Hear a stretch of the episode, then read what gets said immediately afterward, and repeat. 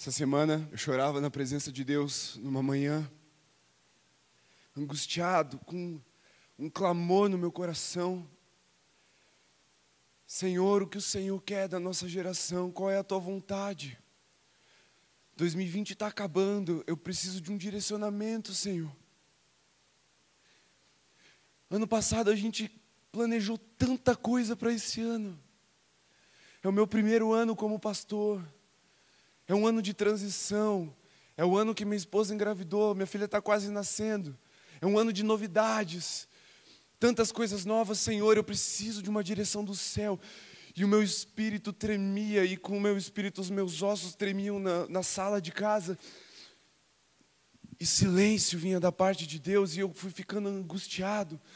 E aí o meu dia começou a acontecer, eu tinha uma agenda para tirar os pontos do, do siso que eu tinha arrancado aí tinha outros atendimentos, fui buscar, daí tal, fiz várias coisas. Eu cheguei em casa e eu tinha um último atendimento no dia.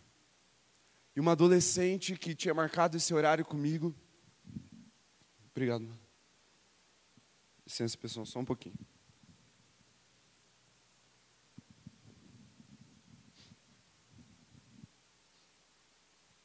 E uma adolescente que tinha marcado um horário comigo tinha, teve um sonho.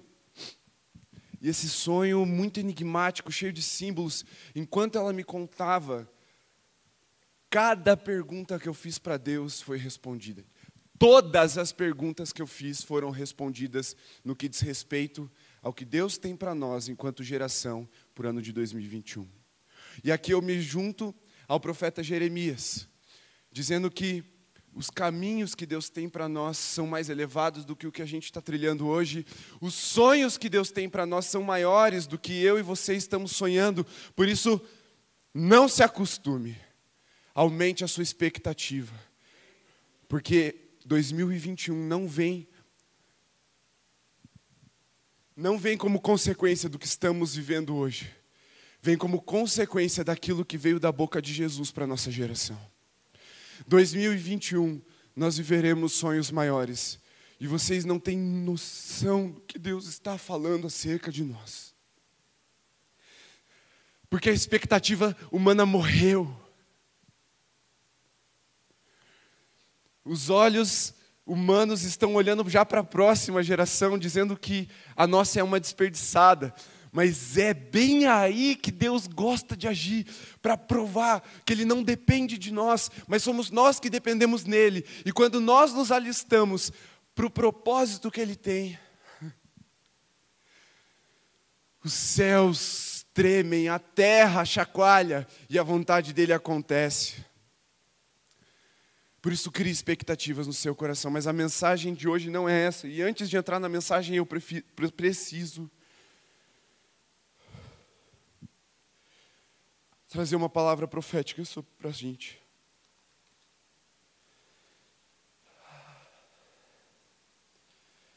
Peço perdão, eu estou um pouco fora de órbita.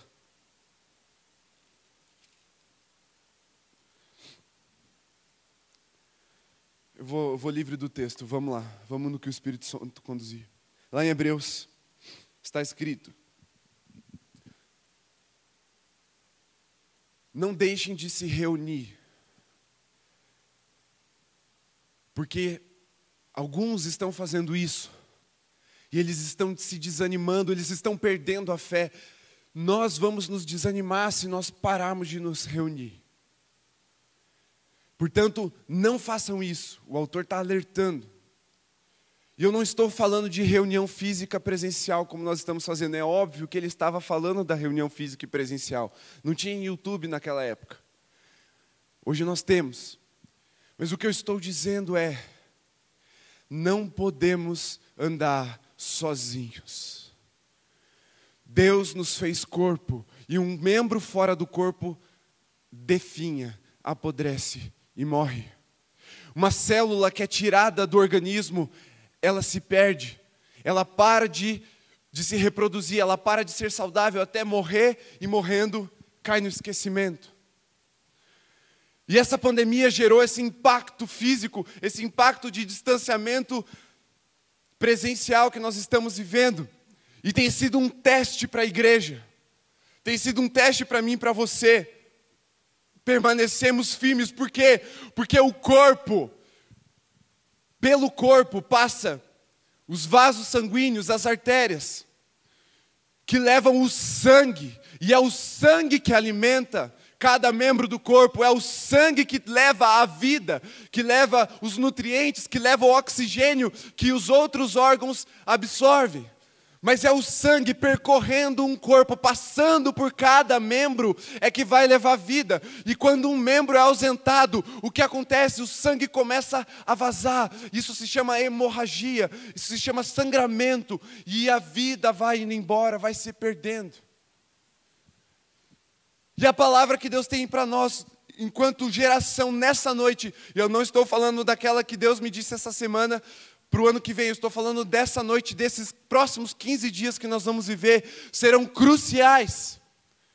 Porque nós não podemos nos acostumar com, a, com o isolamento, com o distanciamento da igreja. Nós precisamos respeitar, mas nós não podemos nos acostumar. Porque quem se acostumou já teve o seu espírito apagado. Mas eu quero profetizar sobre você um espírito em chamas. Mais do que isso, um espírito fortalecido. Mas como você vai permanecer unido? Primeiro, líderes de célula que estão presentes, fiquem em pé. Agora, todos os que estão frequentando células online, fiquem em pé.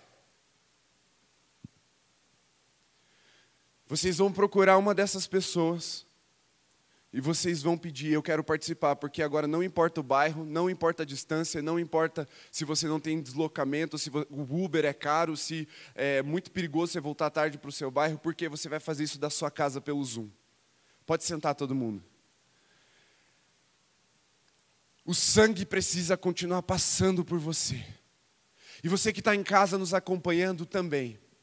Primeiro, procure um líder de célula. Se você não tem uma célula e você quer participar, não importa o lugar do Brasil onde você esteja, mande lá no nosso Instagram um direct e nós vamos responder com o contato de vários líderes de célula que você vai poder é, contatar essa semana para então fazer parte dessa célula. Amém? E aí eu quero fazer uma pergunta e você vai responder. A tua resposta é profética, a pergunta não, mas a resposta é.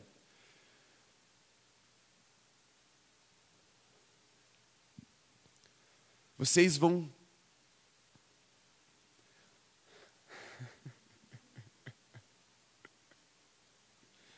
Vocês vão ver a glória do Senhor se manifestando aqui. Senhor, que os olhos de, de, cada um de nós sejam abertos nesse momento. Estamos com o coração escancarado para a tua glória, com a mente com a mente purificada pela tua palavra. O teu louvor percorreu por nossas por nossas veias espirituais, purificando, Senhor, toda a nossa apatia, o nosso cansaço, o nosso desânimo, o nosso, nosso distanciamento espiritual. Mas agora, Senhor, a tua palavra é viva, e eficaz, afiada como espada de dois gumes, poderosa para cortar, trazendo discernimento no espírito, na alma, Senhor, separando aquilo que é carne, aquilo que é espírito, e assim, Senhor, convencendo-nos da tua vontade, porque estamos aqui para nos alistar. Essa noite, Senhor, estamos aqui de prontidão. Usa-nos, Senhor. Faz a tua vontade, usa-nos para manifestar a tua glória, o teu mover, o teu sobrenatural, Senhor, porque não nos acostumamos, não cansaremos de clamar até que estejamos aqui reunidos como ofertas vivas no teu altar e toda a tua glória sendo derramada sobre nós e uma geração sendo salva para o louvor do teu santo nome. Amém, Senhor. Amém? Glória a Deus. Vamos lá. A palavra de hoje, continuamos subindo a montanha. Hoje, ainda né, dentro dessa temática, hoje nós vamos trabalhar um tema específico chamado a altitude do reino.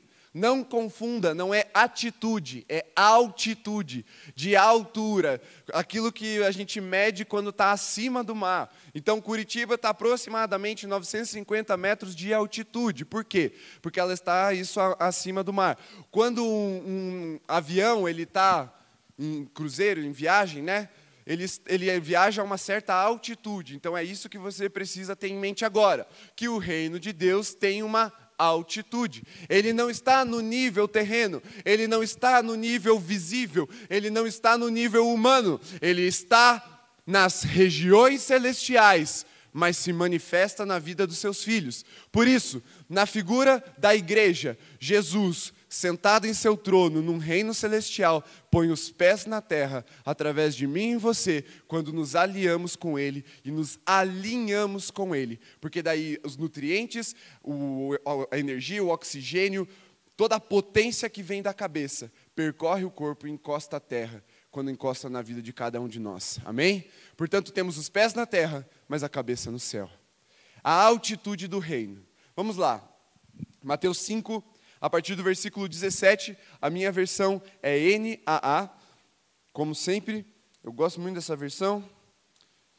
Vou lê-la a partir então do versículo 7. Você pode acompanhar. Você que está em casa, pegue sua Bíblia de papel, pegue aí suas anotações, uma palavra que vai trazer esclarecimento para o teu coração, mas eu creio que vai te levar a um novo nível de vida.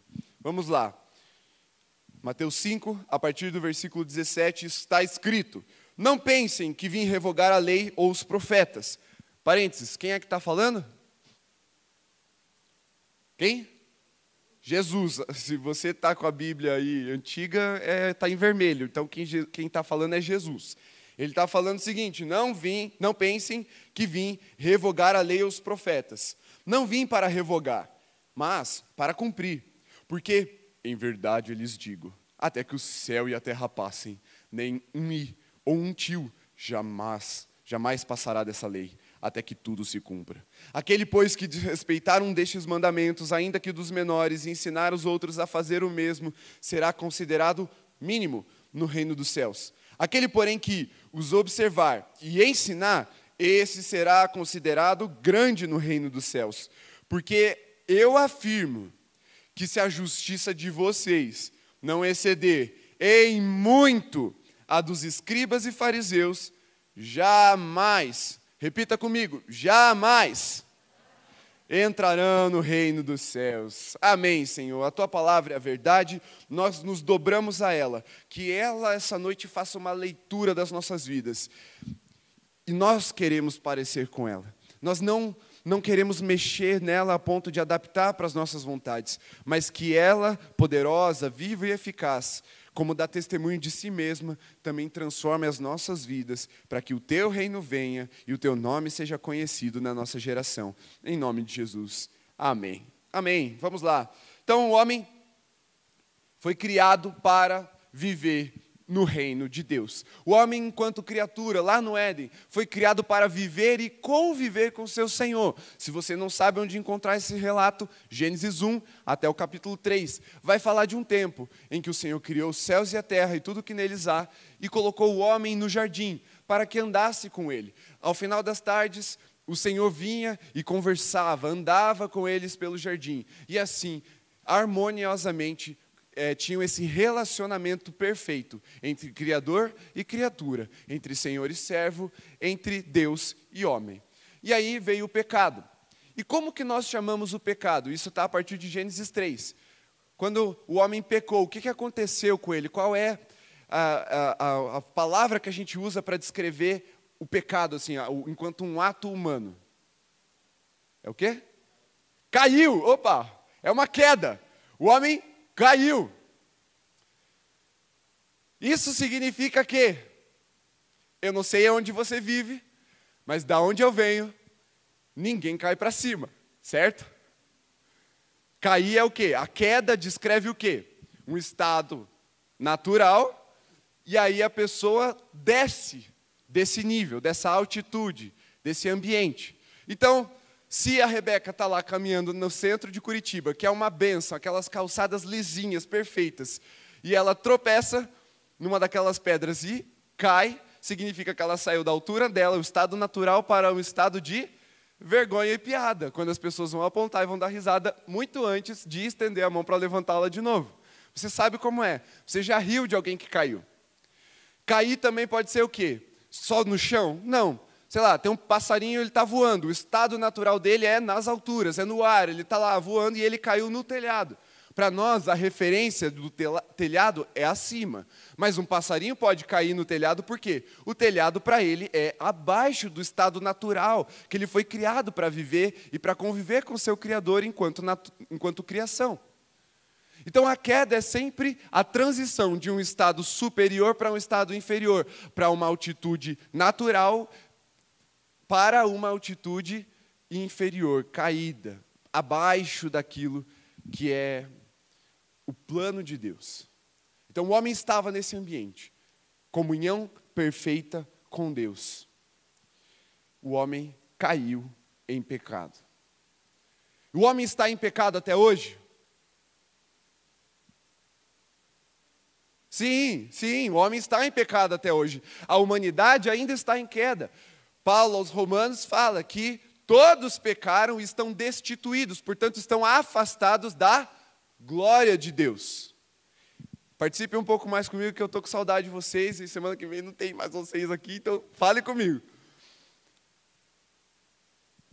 O homem caiu em pecado, e ainda está em pecado, portanto, ainda está caído, ainda está num estado inferior a que ele foi criado para viver e conviver com seu Criador. A humanidade está caída. Isso precisa ser uma certeza, uma convicção no seu coração. Porque a resposta que Deus dará para isso é importante, mas nós nunca tomamos um remédio sem antes diagnosticarmos a doença. Então, ter a plena consciência de que a humanidade está caída é prerrogativa, precede a, o tratamento, a medicação, a solução. Ninguém começa trocando as peças sem antes fazer um diagnóstico, uma análise daquela máquina que está quebrada.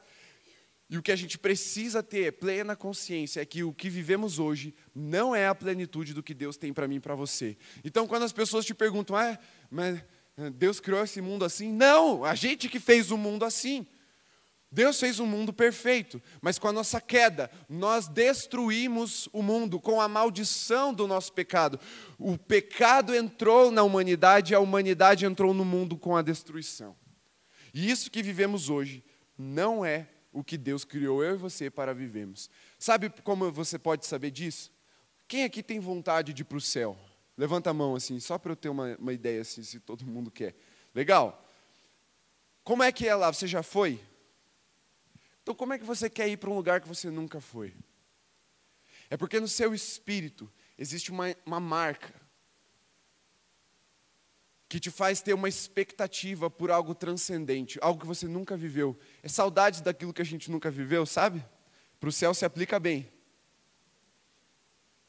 Por quê? Porque nós não fomos criados para esse mundo caído. Nós somos criados para viver em pleno relacionamento com Deus. Grave bem essa palavra, relacionamento, porque ela é a chave do entendimento da lei. E esse texto, Jesus está dizendo: Eu não vim revogar, eu vim cumprir a lei. Mas existem então algumas diferenças que você já deve estar sentindo aí no seu espírito. Se não está do jeito que era para ser, se você anseia por um mundo melhor, se você anseia por um mundo transformado, se você anseia por um mundo sem um monte de coisa que você pode listar aí na sua mente agora, você está percebendo que essa altitude tem algumas características muito diferentes da que você foi criado para viver. Quando você sai de uma altitude e vai para outra, por exemplo, quando você escala uma montanha, vamos retomar o exemplo do Everest, o monte mais alto da Terra no que diz respeito a nível do mar. 8 quilômetros, quase 9 quilômetros de altura. Se você vai subir um monte, o que, que acontece com o ar? Quanto mais alto você sobe, menos ar tem. A gente chama de ar rarefeito. Vai sumindo a quantidade de oxigênio. Significa que você vai sentir uma diferença enorme de habitar lá em cima e de habitar lá no pé, no nível do mar, em altitudes mais baixas. Outras coisas como diferença de temperatura vão começar a te dar um alerta. Opa, peraí, tá esfriando. Lá embaixo era quentinho. Eu estou aqui no, num trópico, mas agora eu estou subindo e o negócio vai ficando mais frio. Outra coisa que acontece, você vai, e esse eu quero que vocês prestem bastante atenção. Quantas pessoas moram lá no topo do Everest? Zero. Quantas pessoas moram no topo do Pico da Neblina, que é o maior monte aqui do Brasil? Zero. Quanto mais alto você vai, menor a densidade populacional.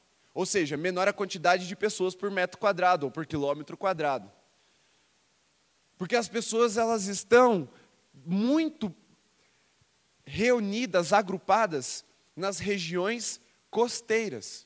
Tem uma série de, uma série de, uma série de motivos assim para as pessoas se organizarem enquanto cidade perto do mar. Eu sei, mas principalmente porque lá elas ficam mais tranquilas é, em termos de respiração. Quem não gosta do ar da praia, né? não é diferente de você correr lá na beira do mar e correr aqui em Curitiba com quase mil metros de altitude no frio? É bem diferente. Então, as pessoas, é, se você for olhar o mapa da densidade populacional de, do Brasil, elas estão principalmente no litoral ou muito próximas do litoral, como São Paulo e Curitiba, 100 quilômetros é bem perto do litoral. Então, quanto mais para o alto você vai, menos pessoas você vai encontrando. E isso também acontece no que diz respeito à glória de Deus. Quando Deus chamou o povo lá do Egito, quantas pessoas subiram o monte para ver a glória dele? Diga uma. O nome dele era Moisés. Moisés foi o único que subiu o monte. O resto estava todo mundo lá na base todo mundo no nível natural. Só um ousou se aventurar de ir até o meio da glória de Deus para ver, para contemplar o seu Senhor. Então, isso é uma característica do reino. A altitude do reino. Quanto mais alto você vai, quanto mais próximo de Deus você vai, você vai encontrar menos pessoas. Por quê? Jesus diz que o caminho é estreito. E é natural que isso aconteça. Porque nem todo mundo está disposto a pagar o preço. Todos querem sair do Egito, todos querem sair do jugo da escravidão, mas nem todo mundo quer ter um encontro face a face com o seu Senhor. Mas essa é uma geração que vai virar um monte de cabeça para baixo. Se não couber todo mundo lá em cima, Deus vai ter que virar um monte de cabeça para baixo. Porque nós nos encontraremos em meio a uma nuvem de glória de revelação e de presença do Senhor. Então, a humanidade se acostumou a viver, se adaptou a viver abaixo da sua dignidade. As pessoas começaram a viver na miséria, na escravidão e se acostumar com isso. Passar fome, a violência aumentando. E aí Deus traz a lei para ajustar isso. A lei mostrou o quê? Que o homem estava aquém do reino dele. A lei veio para evidenciar, falar assim, ó, gente, vocês estão vivendo tudo errado, não é assim. E ela, a lei foi dada por Deus para revelar que o homem precisava do quê? De um Salvador. Se estamos caídos, não conseguimos nos levantar, a lei ela não vem para te levantar, ela vem só para falar assim, ó, vocês precisam de um Salvador. Vocês precisam que alguém levante vocês desse estado de queda e traga vocês de volta à tona, à altitude correta, ao ambiente correto, ao lugar certo de viver. E esse lugar é a presença de Deus. E de novo, só existe um caminho, só existe uma porta. E esse o nome dessa porta, o nome desse caminho é Jesus. Não há outro jeito. Todos os caminhos levam a Deus é a maior mentira que a humanidade já inventou, porque Jesus fez questão de falar: eu sou o caminho, a verdade, a vida, e ninguém vem ao Pai a não ser por mim. Jesus fala: ou vem para perto de mim, ou você está longe do Pai. E a lei veio para evidenciar: vocês precisam de um Salvador. A lei foi a aliança de Deus com o seu povo, mas ninguém conseguiu cumprir a lei. Surgiu então o Messias prometido pela lei e pelos profetas. Porque, não se engane, Jesus não vem só no Novo Testamento. Enquanto homem encarnado, sim, só no Novo Testamento a partir do Evangelho de Mateus. Mas ele estava sendo profetizado e prometido pela lei e pelos profetas. A lei, todos todos os, os, aparatos e as instruções cerimoniais de uma adoração verdadeira apontavam para Jesus, falavam: Ó, vem aí o Cordeiro de Deus porque Ele sim vai tirar o pecado do mundo. Por enquanto, a gente vai só ensaiando, mas prestem atenção, porque ele vem. E aí então os profetas come começaram a profetizar acerca de um Messias que viria salvar o seu povo, um, um, Messias sofredor que levaria sobre si o pecado, as dores e as pisaduras, ou seja, as enfermidades, as doenças sobre o seu corpo, para que eu e você fôssemos sarados, curados, transformados e salvos. E ele veio. Dá-se então início ao tempo da graça, uma nova aliança pelo sangue de Jesus, o varão perfeito. E se iniciamos uma nova aliança, o que acontece com a antiga? Vamos ver o que Jesus fala, o que acontece com a antiga. Volte ao texto comigo, versículo 17. Está escrito: Não pensem que vim revogar a lei ou os profetas. Não vim para revogar, mas para cumprir. Uma coisa que acontece muito. Melhor, vamos passo a passo primeiro. Não vim revogar a lei. Está lá no iníciozinho do versículo 17. Quem está falando isso foi Jesus. Então é verdade ou não é?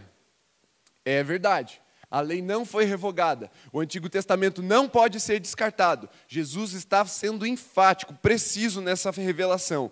Ou seja, ele não tornou a lei obsoleta, inválida, só a título de curiosidade. Existem coisas preciosas, poderosas, separadas para o povo de Deus no Antigo Testamento.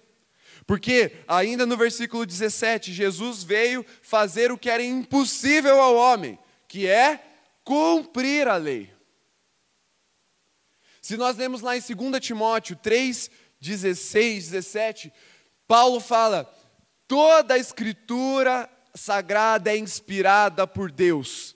Ela é útil para o ensino, para a demonstração, para o consolo. A palavra de Deus, ela não é. E aqui, só um parênteses: quando Paulo está escrevendo para Timóteo, não tinha Novo Testamento, tá? ele está falando especificamente da antiga aliança, do, da lei dos profetas. Ele está dizendo: essa palavra ela é útil, ela é poderosa, ela é inspirada por Deus, ela é um sopro do Espírito, ela veio da boca do próprio Deus, Criador. Isso significa que ela não volta vazia, ela é poderosa, ela não morre, ela não volta a Deus antes de cumprir tudo que o Senhor gostaria que ela se cumprisse. E Jesus está dizendo: Eu não vim revogar essa lei, mas eu vim cumpri-la. Então, o que acontece em Jesus? A lei mostrava que eu e você éramos pecadores e merecedores do inferno. O que, que acontece com a, o cumprimento da lei? O castigo foi levado sobre Jesus. A lei previa a morte por causa do pecado do homem. Jesus morreu no meu e no seu lugar para cumprir essa lei. Ele se entregou como sacrifício substitutivo no meu e no seu lugar, para que pudéssemos ter acesso ao Pai. Porque o que Jesus fez, nós não poderíamos fazer. Ah, não, mas tem gente que morreu já. E eles não morreram por causa dos pecados? Sim, mas não foram salvos por causa, dos, é, por causa da vida que eles viveram. Porque o cumprimento da lei é a restituição de um relacionamento com Deus. E quem morre em pecado permanece na morte. Mas Jesus morreu sem pecado nenhum. Isso significa que o quê? A morte não tinha direito sobre ele. E ao terceiro dia, ele ressuscitou. Por isso estamos garantidos com Deus, porque em Jesus encontramos a perfeita salvação. A lei os profetas continuam então instruindo, ensinando, edificando, alertando, testificando e embasando a identidade de Jesus. Ele é o Cristo. Por quê? Porque muitos profetas surgem por aí falando, eu sou o Salvador. Esqueça o Antigo Testamento. Não, Jesus fala, está vendo essa profecia que surgiu lá lá nos primórdios da humanidade eu vim aqui agora. Eu sou o cumprimento dessa lei, eu sou o cumprimento dessa profecia, e vocês não precisam mais temer a morte, porque eu venci a morte. E Jesus estava ali pregando acerca do seu próprio sacrifício. E aí o que acontece então com a lei se Jesus cumpriu a lei? Agora então, já que Jesus cumpriu, ela não pode ser revogada. Como é que fica esse meio termo? Está escrito, Hebreus 8, 10. Porque esta é a aliança que farei com a casa de Israel. Depois daqueles dias, diz o Senhor, imprimirei as minhas leis na mente deles e as inscreverei sobre o seu coração, e serei o seu Deus, e eles serão o meu povo. Hebreus 8:10 está citando Jeremias 31, 33, dizendo que vai chegar um dia que a lei não vai mais estar em tábuas de pedra, mas inscrita no coração do meu povo, e então nós teremos essa relação, essa harmonia perfeita. Então, antes a lei que precisava ser cumprida de forma cerimonial. Oh, peraí, alguém trouxe aí um cabrito, um, um cordeiro, uma pomba para a gente matar aqui no altar e sacrificar? Não, eu não trouxe. Então, se você trouxe, você é bem esquisito. Por quê? Porque Jesus já garantiu essa lei cerimonial no coração do seu povo. Ele se colocou como oferta perfeita. Agora não mais precisariam ser sacrificados animais no altar para que o pecado fosse remido e perdoado. Agora ele estava no altar, sendo morto como um cordeiro mudo, mas ele ressuscitou como um leão para nos dar a vitória. Portanto, agora podemos nos reunir aqui como igreja e celebrar a vida de Jesus como um corpo. É isso que Jesus veio fazer, escrever a lei no nosso coração. Por isso que a gente fala, oferte o seu coração. É isso. A lei agora não é mais um cabrito literal, agora nós somos o cabritinho de Jesus, sendo despedaçado no altar. É isso que é, é, que é quebrantamento. É quando a gente vem diante de Jesus e fala, Senhor, ó, ó, tô facinho, faz aí o que o Senhor quiser, manda fogo, me consome, porque porque está no coração do povo. A lei foi inscrita no coração do povo e ela permanece sinalizando o caminho. Jesus não surgiu do nada. Ele não veio do nada e começou a pregar. Ele veio e começou a pregar o quê? Os profetas, as escrituras sagradas, o Antigo Testamento. Era o que tinha descrito na época. Portanto, ele não veio tirar a validade do Antigo Testamento, ele veio cumprir, ele veio enfatizar o valor dessa promessa na sua própria carne. E agora, a lei continua apontando: Jesus é o caminho. O Messias prometido das nações é o caminho. Vai vir um espírito que so será derramado sobre a igreja. A lei continua dizendo Jesus é o Senhor, portanto ela continua sendo válida. Ela não foi revogada. E como eu falei, Jesus é o caminho. A lei é a luz que aponta para o caminho. Ela aponta como uma placa de sinalização, instruindo na direção certa. Se você quiser ir lá para a Ópera de Arame, você vai encontrar em alguns lugares da cidade o quê? Uma placa dizendo Ópera de Arame, tantos quilômetros à esquerda. Ópera de Arame, tantos quilômetros agora para a direita. Aí, tantos quilômetros para frente. Por quê? Aquela placa não é a Ópera de Arame mas ela mostra onde está a ópera de arame. E a lei, ela dá tanto fundamento para a vida que Cristo teve. Cristo viveu tão enraizado, tão aprofundado na palavra de Deus, que agora era impossível o homem falar: não, ele não é o Messias. Não, ele não é o que Deus prometeu. Porque estava claro, estava escrito no coração do povo: o Messias chegou. A salvação, a luz dos homens estava ali. Outros caminhos então podem surgir, atalhos, mas são caminhos de perdição. Mas se nós olharmos para a lei, nós vamos ter certeza que Jesus é o único caminho que salva. Você pode tentar de outras formas, você pode tentar por outros meios, outras pessoas, outros, outros deuses com D minúsculo, mas só Jesus vai te levar até a salvação, só Jesus é o caminho.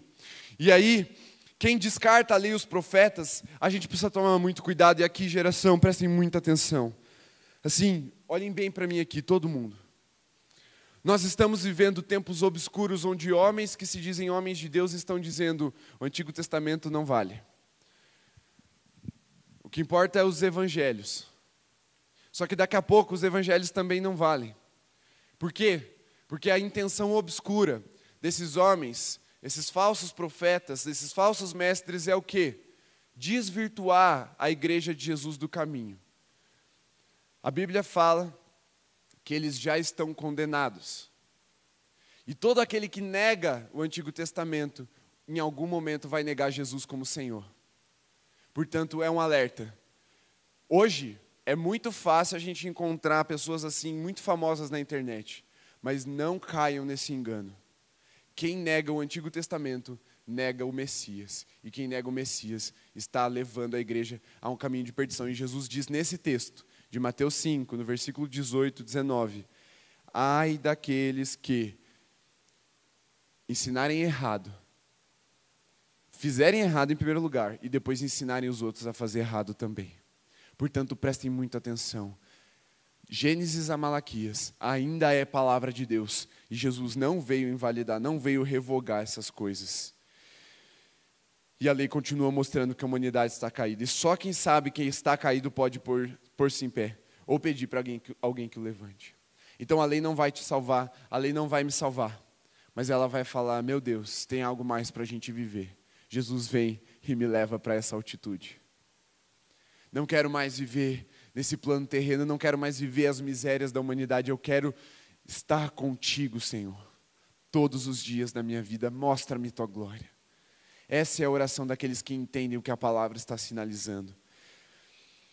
E ao olhar para a lei, reconhecemos, estamos muito abaixo ainda daquilo que Deus nos criou para ser. Mas vai chegar o tempo do cumprimento dessa lei. Está chegando a hora. Hoje ainda não podemos enxergar com os nossos olhos o cumprimento pleno porque estamos isolados, porque não nos vemos direito mas 2021 está chegando. E o que Deus tem preparado para nós é o cumprimento de uma palavra profética perfeita, que vai glorificar o nome de Jesus. Então vamos falar um pouquinho desse reino das alturas para a gente encerrar. Engana-se quem pensa que o tempo da lei rivaliza com o tempo da graça. Eles são complementares. Jesus passa uma régua, essa régua se chama graça e anuncia: o reino de Deus está muito acima do que vocês imaginam. Antigamente, e aqui eu quero explicar para vocês agora o que são os fariseus, porque Jesus está dizendo no versículo 20: se vocês não excederem em muito a lei dos fariseus ou a prática dos fariseus, vocês jamais entrarão no reino dos céus. O que, que Jesus está fazendo? Ele está vindo com a graça, ele está falando assim: ó, ninguém consegue cumprir a lei, eu vou cumprir. Eu vim do Pai, eu não estou em pecado, o Espírito Santo me guia, eu vou cumprir esse negócio. Mas agora, vocês precisam viver daqui para cima. Porque a lei não era capaz de trazer vida, mas Jesus é. E ele está falando, eu vou cumprir, mas agora é daqui para cima. Se quem pensa que a graça veio dizer assim, peque o quanto você quiser, essa pessoa está muito enganada. Porque a graça não veio te autorizar a pecar. A graça veio te libertar para não pecar mais. Jesus está falando, sabe o que os, homens, os, os, fariseus, os homens da lei fazem? Isso aí é, é o chão que vocês têm que pisar. É daí para cima. Eles acham que estão cumprindo a lei, mas não estão. Mas mesmo assim, isso aí não é nada comparado ao que eu tenho para vocês, ao que eu tenho para vocês viverem enquanto igreja, enquanto corpo nessa terra. Quem eram os fariseus? Os fariseus eram aqueles homens, eles surgiram no período interbíblico. Eram homens que gostavam da Bíblia. E eles surgiram para combater o que os historiadores chamam de helenização do povo, ou seja, os gregos estavam dominando Israel. Eles queriam ensinar a filosofia, o paganismo para o povo, e eles falaram assim: não, a palavra de Deus é verdade, vamos, vamos proteger esse negócio. E eles começaram bem. O problema é que rapidinho eles se desvirtuaram. Por quê? Eles se tornaram poderosos no meio do povo. E o poder corrompe, a gente sabe. E aí eles começaram a manipular o povo com o quê? Interpretações dessa lei. Porque quando Jesus, se você ler depois desse texto, a partir do versículo 21, vocês vão ver Jesus falando várias vezes: ouviram o que foi dito, eu, porém, vos digo. O que é que Jesus está dizendo? Vocês não, não, não é o que vocês leram que estava escrito, é o que vocês ouviram que foi dito. Existia uma interpretação humana feita pelos fariseus para o quê? Dominar, controlar o povo, deixar um jugo pesado sobre o povo. Agora Jesus está dizendo: ó, o que vocês ouviram não é o que eu tenho para vocês. Para os fariseus, a interpretação deles da lei era assim: ó, não pode matar. Então, se eu não tirar a vida daquela pessoa, tá bom. Mas eu posso odiar, eu posso ter rancor, eu posso fazer mal, eu posso é, excluir, eu posso me afastar E aí Jesus chega e fala assim: não, não, não, não, não é assim que funciona. Vocês ouviram o que foi dito. Eu, porém, vos digo: ame o seu próximo como a ti mesmo. Ele está elevando. E se você odeia o seu irmão no seu coração, você já o matou.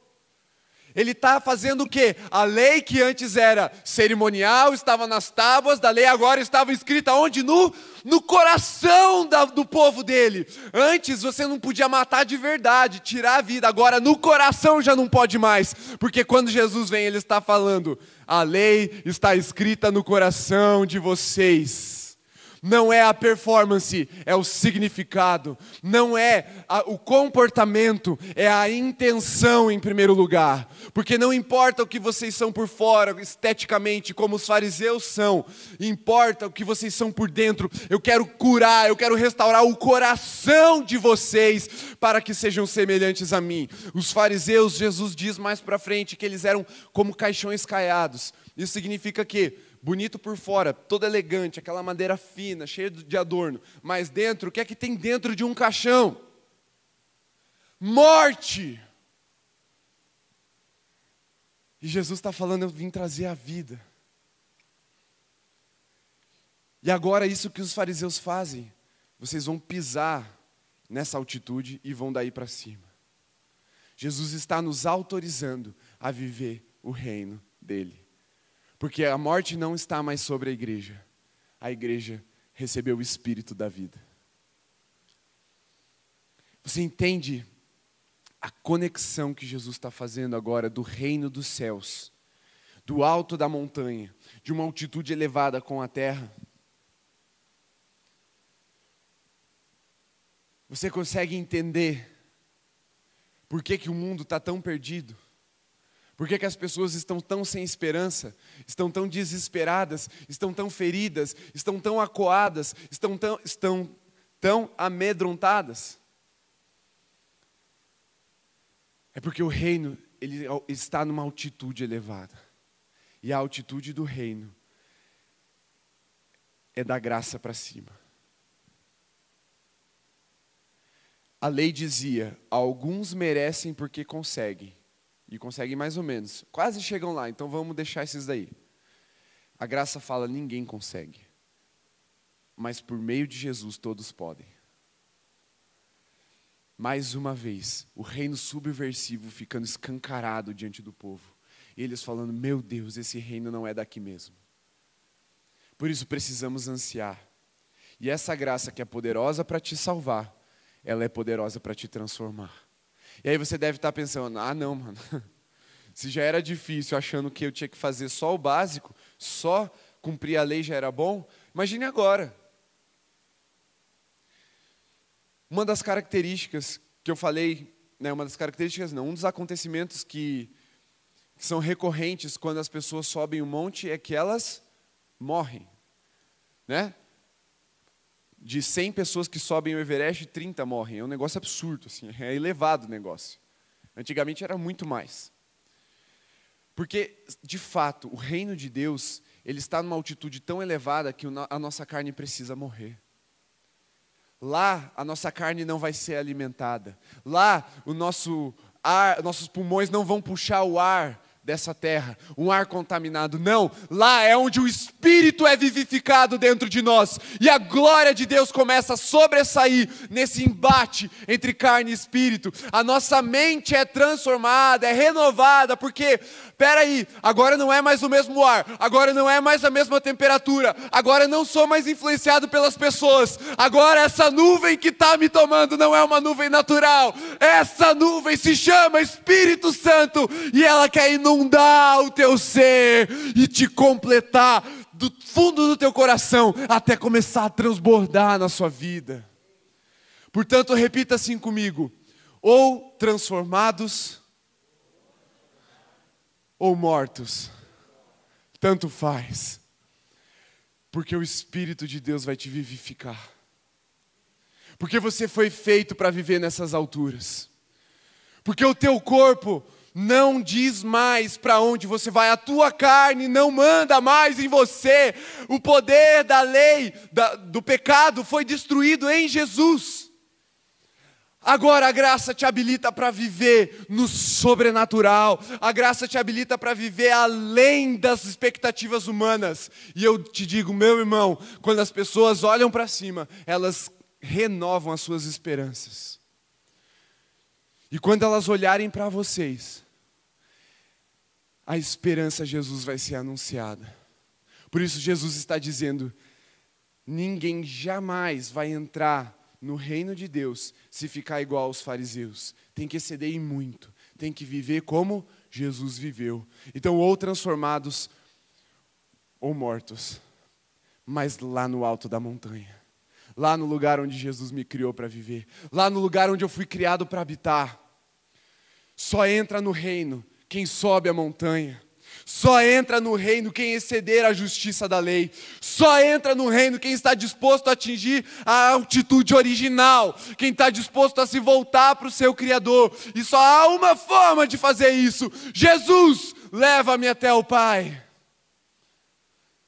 Essa tem que ser a nossa oração quando olhamos para o nosso pecado. Jesus, eu sou insuficiente, eu não consigo, não dá mais, Pai, eu não consigo chegar lá.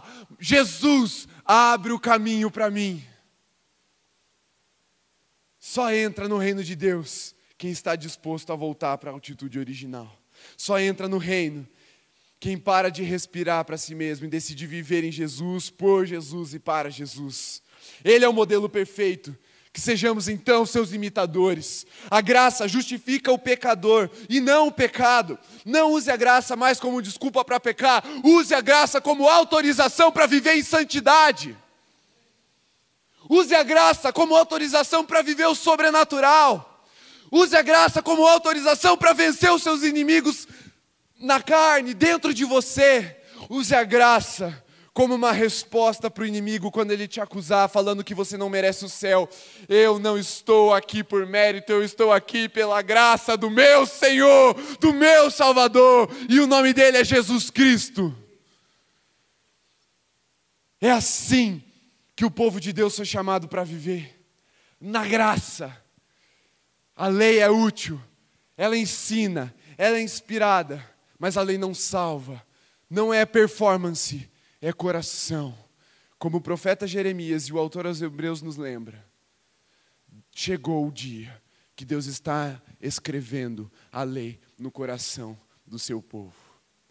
E aí eu quero te fazer uma pergunta para a gente encerrar. E você vai responder ficando em pé. Porque só entra no reino quem eleva o nível até Jesus.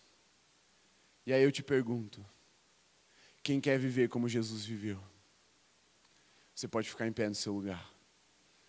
A banda pode subir. Quem quer experimentar esse nível diferente? Onde a tristeza, ela pode bater na sua porta, mas ela não pode ficar no seu coração.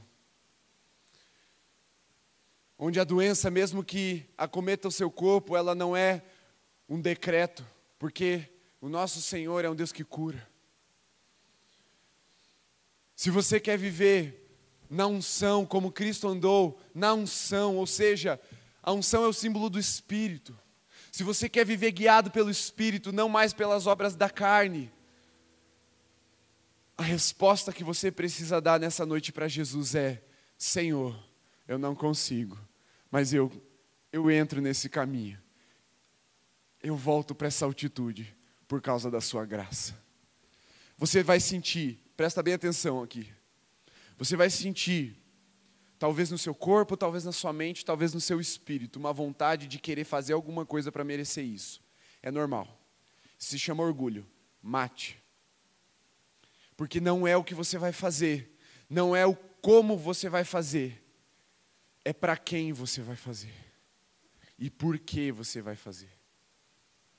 Esse tempo que nós vamos adorar, você vai orar falando: Senhor, eu quero viver nesse nível elevado. Eu não quero mais viver aonde eu estava. Me põe num lugar onde os meus pulmões não consigam absorver mais força para a carne, mas que o meu espírito seja vivificado, para que o teu espírito predomine em mim. Você vai orar falando: Senhor, eleva o nível, porque eu estou na graça.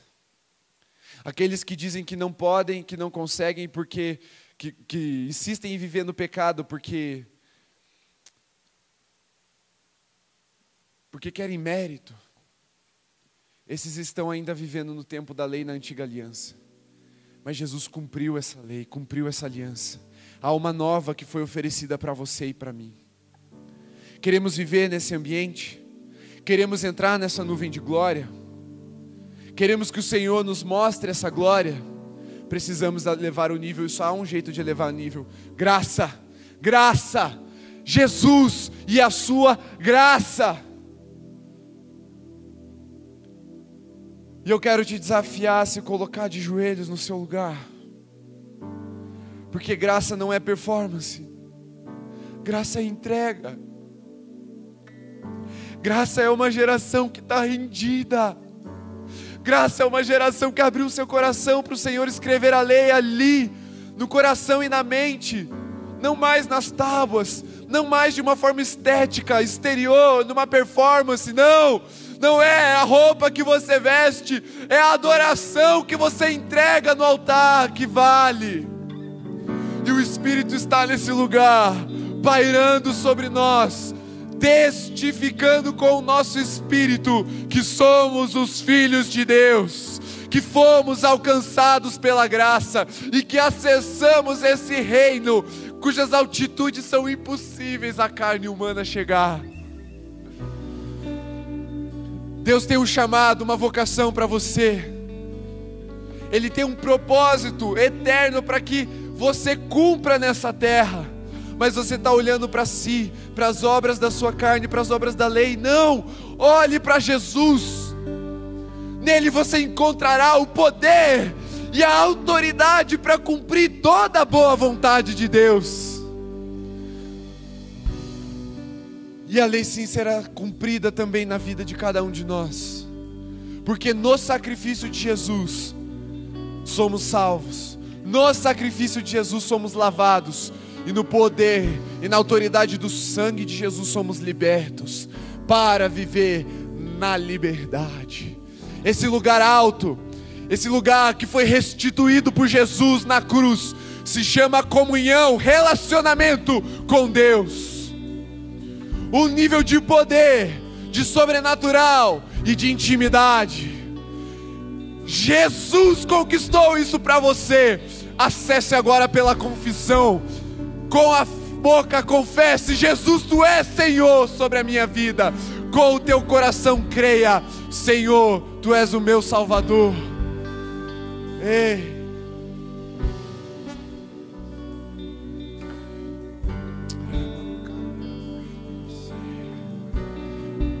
Espírito de Deus testifica.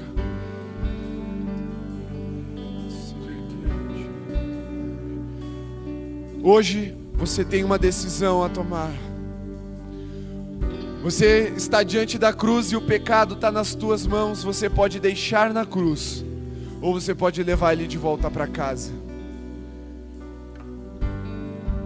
Mas Jesus está dizendo: deixe na cruz. Você pode levar as suas dores, a sua tristeza, o seu abatimento de volta para casa, ou você pode deixá-lo hoje aqui na cruz, no altar do Senhor. Deixe aqui e leve de volta a vida.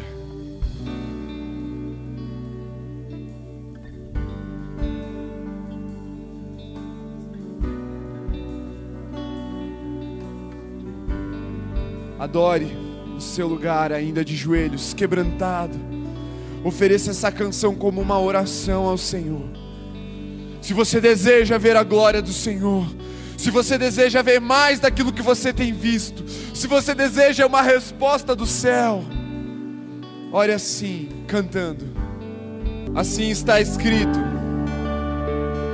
Estes ministram em figuras e sombra das coisas celestiais, assim como Moisés foi divinamente instruído, quando estava para construir o tabernáculo. Pois Deus disse: Tenha cuidado para fazer tudo de acordo com o modelo que foi mostrado a você no monte. Mas agora Jesus obteve um ministério tanto mais excelente quanto é também mediador de superior aliança, instituída com base em superiores promessas. Porque se aquela primeira aliança tivesse sido sem defeito, de maneira alguma estaria sendo buscado lugar para uma segunda aliança. E de fato, repreendendo-os, diz: Eis aí vem dias, diz o Senhor, e firmarei nova aliança com a casa de Israel e com a casa de Judá. Não segundo a aliança que fiz com os meus pais, com seus pais, no dia em que os tomei pela mão para os tirar da terra do Egito, pois eles não continuaram na minha aliança e eu não dei mais atenção a eles. Porque esta é a aliança que farei com vocês depois daqueles dias, diz o Senhor, e imprimirei as minhas leis na mente deles e escrever, escreverei no coração. Eu serei o seu Deus e eles serão o meu povo, e não ensinará mais, jamais, cada um ao seu próximo, nem cada um ao seu irmão, dizendo: Conheça o Senhor, porque todos me conhecerão, desde o menor até o maior deles. Pois para com as suas iniquidades usarei de misericórdia, e dos seus pecados jamais me lembrarei. Assim diz o Senhor. Aleluia. Deus está dizendo que agora você pode conhecê-lo. E os seus pecados ele não mais se lembrará. Ele vai usar de misericórdia para com você quando você entrar na presença dele. Se você pecou até aqui, que seja só até aqui, bote um ponto final nessa história. E acesse essa nova aliança ministrada por Jesus. Semana que vem nós não teremos presencial, mas nós vamos continuar com o online. Eu quero pedir para que você permaneça nessa aliança, encorajando uns aos outros a continuar firme, porque congregar não é, não é importante, é, é fundamental. Se até os autores da Bíblia falaram: olha, sem isso a gente desanima, quanto mais nós. Portanto, permaneça firme, permaneça fiel.